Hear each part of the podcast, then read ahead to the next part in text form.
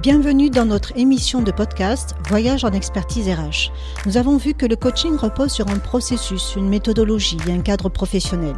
Mais qu'en est-il des effets et des résultats concrètement? Est-ce que ça marche? Voici ce que je vous propose d'aborder dans cet épisode. Alors la réponse est oui, et systématiquement même. Pourquoi?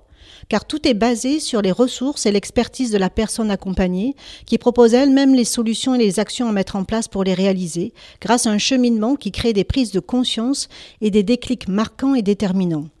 Car on passe de l'intellect à l'action expérimentée sur le terrain, sans jugement et avec une exigence sur la manière de pousser l'observation, l'identification et la précision des situations, des comportements, des interactions et des effets de ses propres actions sur les personnes et son environnement. Les résultats, en fait, sont tout simplement observables et mesurables d'une séance à une autre. Et c'est cela qui motive la personne à continuer. En fait, c'est pragmatique et accessible. La personne avance et fait avancer les choses et a donc tout simplement envie de continuer à avancer. C'est aussi simple que cela. La relation au coach permet aussi une forme d'engagement à mettre en place ses actions et ses solutions. Une des personnes que j'ai accompagnées a exprimé dans son bilan, en fait, le coaching, ce n'est pas un remède miracle, c'est juste du bon sens, mais qu'on applique. C'est un cadre temps de réflexion qu'on s'octroie car on ne se le prend pas dans le cadre de son travail. C'est rare et c'est le bonheur en fait de respirer. Et c'est aussi un mode de questionnement différent que celui dont on a l'habitude d'utiliser.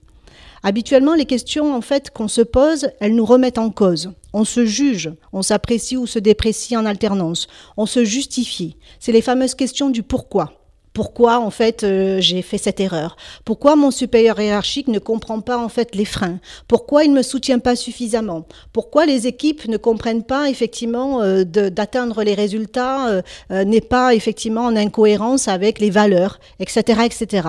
Une multitude de pourquoi qui s'enchaînent et qui remettent en cause finalement soit les situations, soit les personnes. Eh bien, il y a un changement de paradigme en fait dans le mode coaching qui interroge le comment et qui permet au final d'apporter une réponse au pourquoi sans avoir même le besoin de se poser cette question. Donc c'est bien une remise en question de sa pratique et non pas une remise en cause personnelle. Les résultats euh, qu'on observe, ce sont des relations apaisées, une capacité à fonctionner ensemble même avec des avis différents ou en opposition au départ. On est centré sur les objectifs communs plutôt que de faire un focus sur les différences.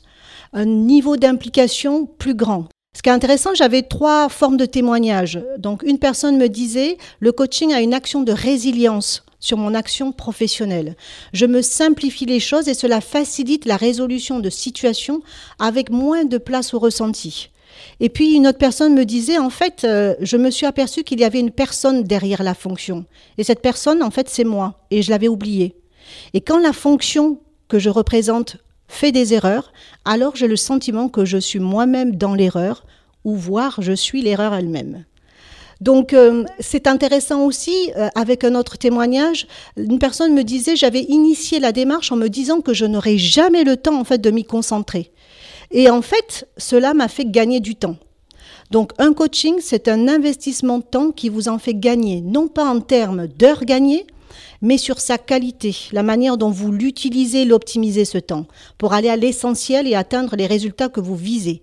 Qualité relationnelle, sérénité, efficacité, meilleure communication, choix et prise de décision plus juste et adaptée.